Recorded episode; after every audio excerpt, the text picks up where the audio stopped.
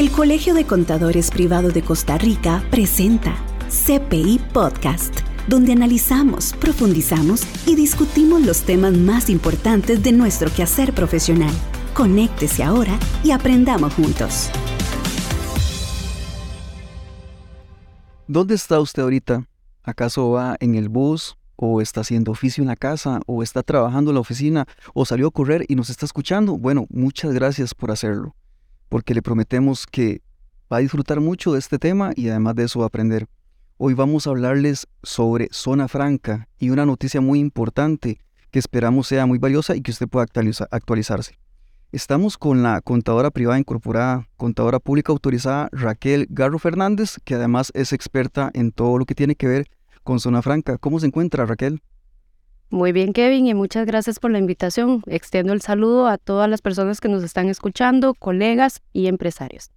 Claro que sí, estamos en estos momentos transmitiendo desde el Colegio de Contadores Privados de Costa Rica en CPI Podcast, un espacio donde analizamos, profundizamos y discutimos los temas más importantes de nuestro quehacer profesional, agradeciéndoles a nuestros patrocinadores de Capro y Cyberfuel.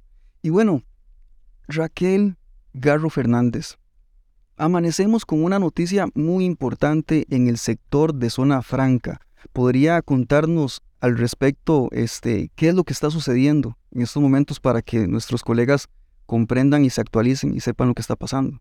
Correcto, don Kevin. Amanecimos con una noticia súper importante, sobre todo para el sector de zona franca, además para el tema de las inversiones extranjeras directas, en el que nos anuncia el gobierno que han roto relación con Cinde. ¿Quiénes?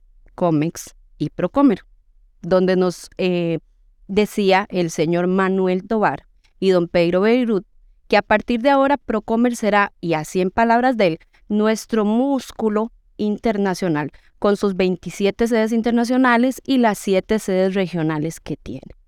¿Qué es lo que pasa?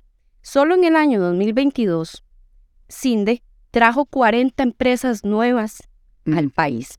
Diez de ellas se instalaron fuera del área metropolitana, favoreciendo y desarrollando a estos sectores económicos y trayendo muchísimo favor socioeconómico al país. ¿Por qué? Porque, ¿Por qué socioeconómico? Porque no solamente afecta la parte económica de forma positiva, sino también social, trayendo empleos de calidad. Entonces, esa es la noticia que hoy nos reúne como profesionales en el área contable y en el área de las finanzas, porque no solamente en el área contable, ¿verdad? Eh, hablemos un poquito de cómo estaba funcionando esto eh, con Cindy. Cindy era un, grupo que apoyaba a Comex y a Procomer en todo lo que tenía que ver con Zona Franca, para que entendamos cómo era que, que estábamos. CINDE es una agencia internacional que nos promovía a nosotros todo este desarrollo trayendo inversión extranjera directa. Para ver, Cindy lo que hacía era promover este, a que empresas vinieran a Costa Rica. Correcto. A través de zona franca. A instalar sus capitales. Vamos a entender de dónde viene todo esto. Ajá. Costa Rica hace mucho tiempo tuvo una economía basada en la agricultura. Ahora tenemos una economía basada en los servicios. Costa Rica le ofrece a los mercados internacionales un ambiente de paz mano de obra calificada y beneficios fiscales a estas empresas de acuerdo al régimen de beneficios. A ver, Procomer es la empresa encargada de administrar estos regímenes especiales. Eh, Procomer es una entidad gubernamental, es una entidad pública no gubernamental. Administra tres de los regímenes especiales o regímenes de incentivos más importantes aquí en Costa Rica. Uno de ellos es Zona Franca. El otro es el régimen de perfeccionamiento activo y el régimen devolutivo de derechos. ¿De qué vamos a hablar hoy? Del régimen de zona franca y cómo esto le puede afectar. A ver, como profesionales no podemos emitir juicios de valor. La decisión ya está tomada de parte del gobierno. Entonces, ¿qué nos queda ahora? Dar la oportunidad a ver cómo Procomer de aquí en adelante va a comenzar a trabajar en los mercados internacionales, Europa, Asia, incluso dentro de Latinoamérica, para atraer esos capitales hacia Costa Rica, como parte de la globalización. Entonces, eh, no nos queda más que esperar y ojalá que sea así, que Procomer haga obviamente un mejor trabajo que Cindy. puesto que el gobierno se está desincorporando o se está deshaciendo, por así decirlo, de CINDE, y ahora entiendo que esto lo va a tomar Procomer. Correcto. Una de las preguntas precisamente que hacían los periodistas ayer a don Manuel Tovar y a don Pedro Beirut era cuáles eran los recursos que tenía Procomer o cuáles son los recursos que tiene Procomer para enfrentarse ahora a esta labor de traer y promover esta inversión extranjera directa. La respuesta, en palabras de ellos, bueno, por supuesto, Procomer tiene 25 años de experiencia. Estas 27 sedes internacionales y 7 sedes regionales. Entonces, la experiencia que tiene Procomer dentro del mercado internacional eh, se dice también, y parte de lo que se hablaba ayer en la conferencia, es que Procomer le ha proveído a CINDE alrededor de unas 70 oportunidades de negocio internacional, de las cuales, como decíamos, 40 de las empresas entraron al mercado nacional en el régimen de zona franca. Ahí entonces podríamos ya, eh, si quisiéramos, pues analizar nada más para, para efectos de opinar y todo que a nosotros nos gusta, ¿verdad? Eh, podríamos ver la, la, eficacia o la eficiencia de, de CINDE, ¿no?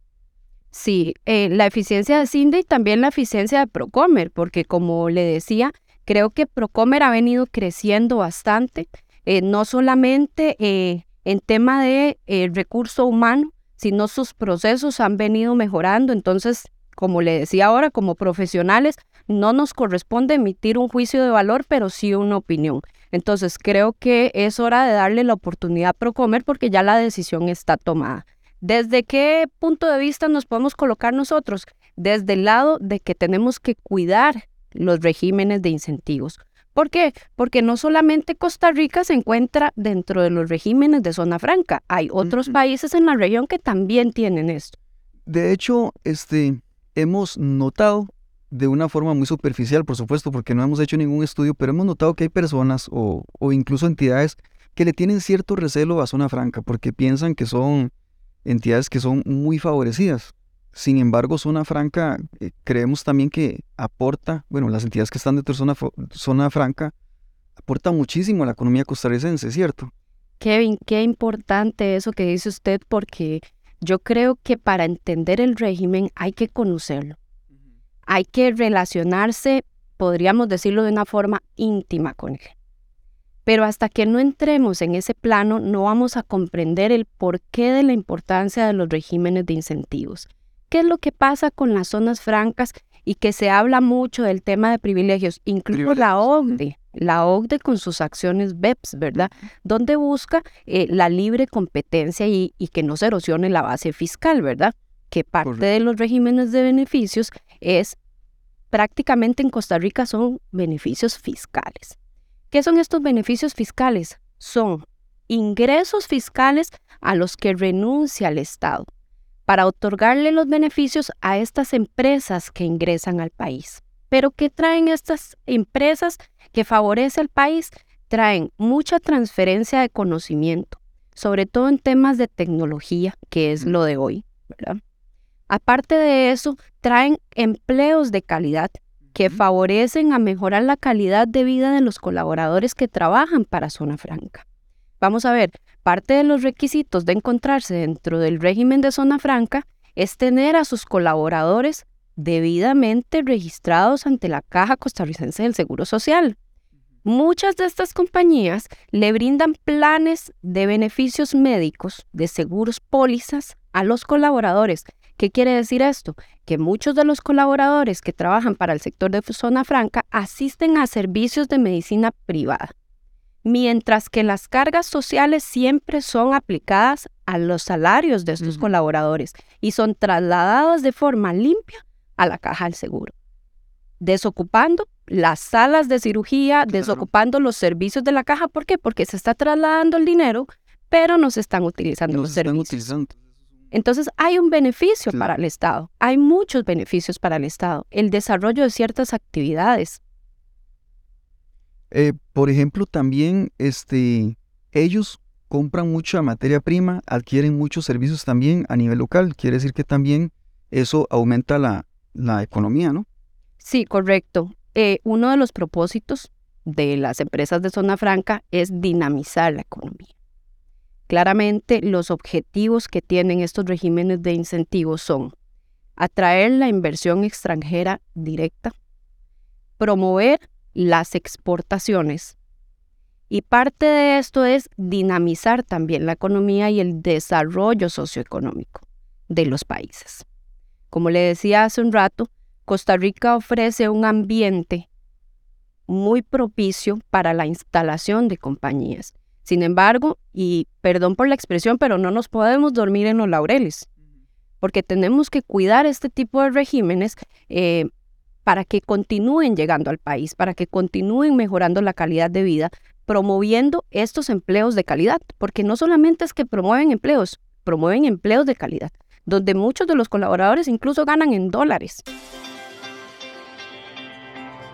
Está escuchando lo más actual, la información y tendencia de los mercados en CPI Podcast.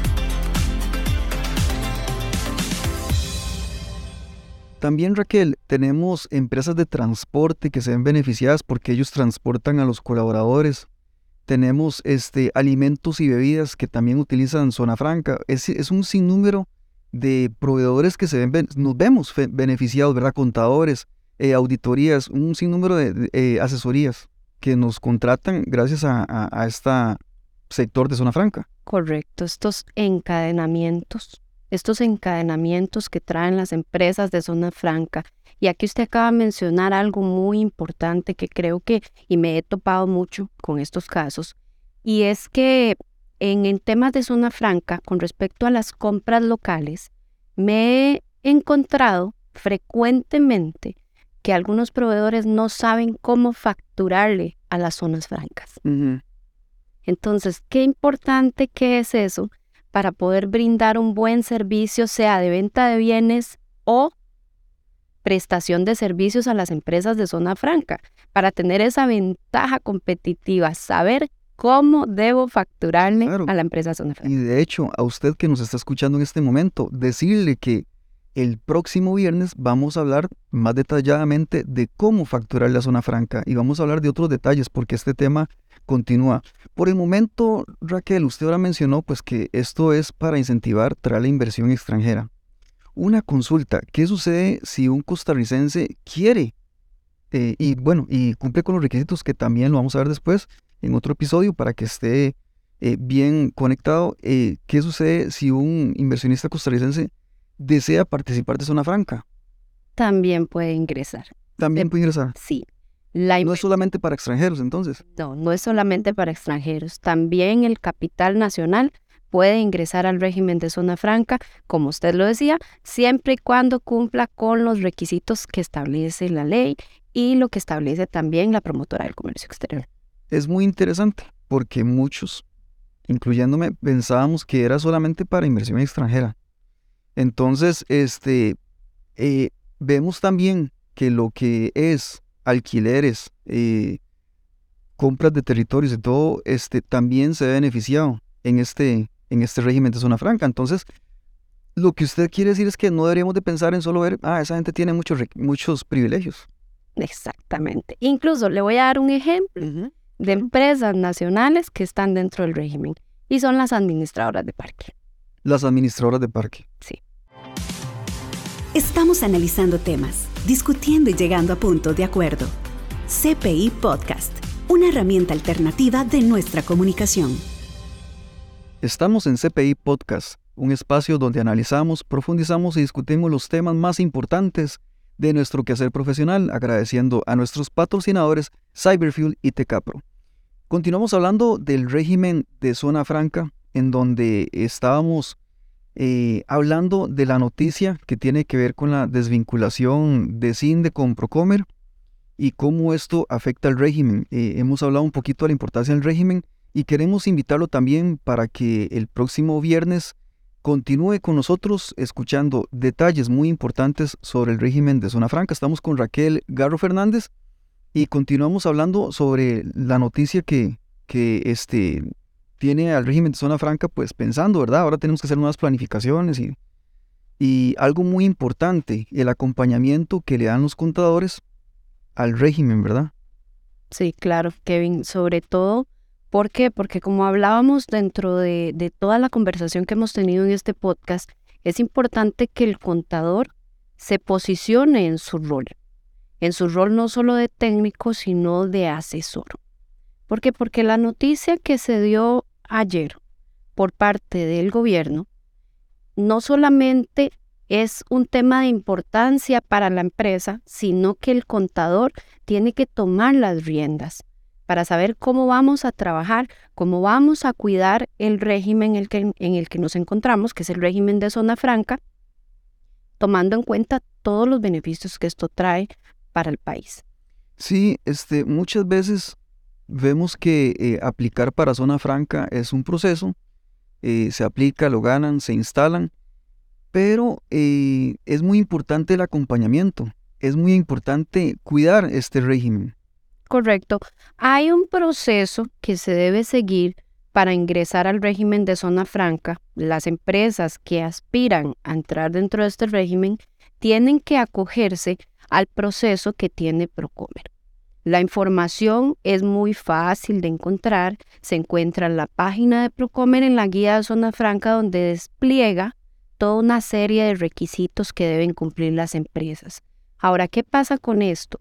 La información en Costa Rica, dichosamente, es información pública. Todos tenemos acceso a esto.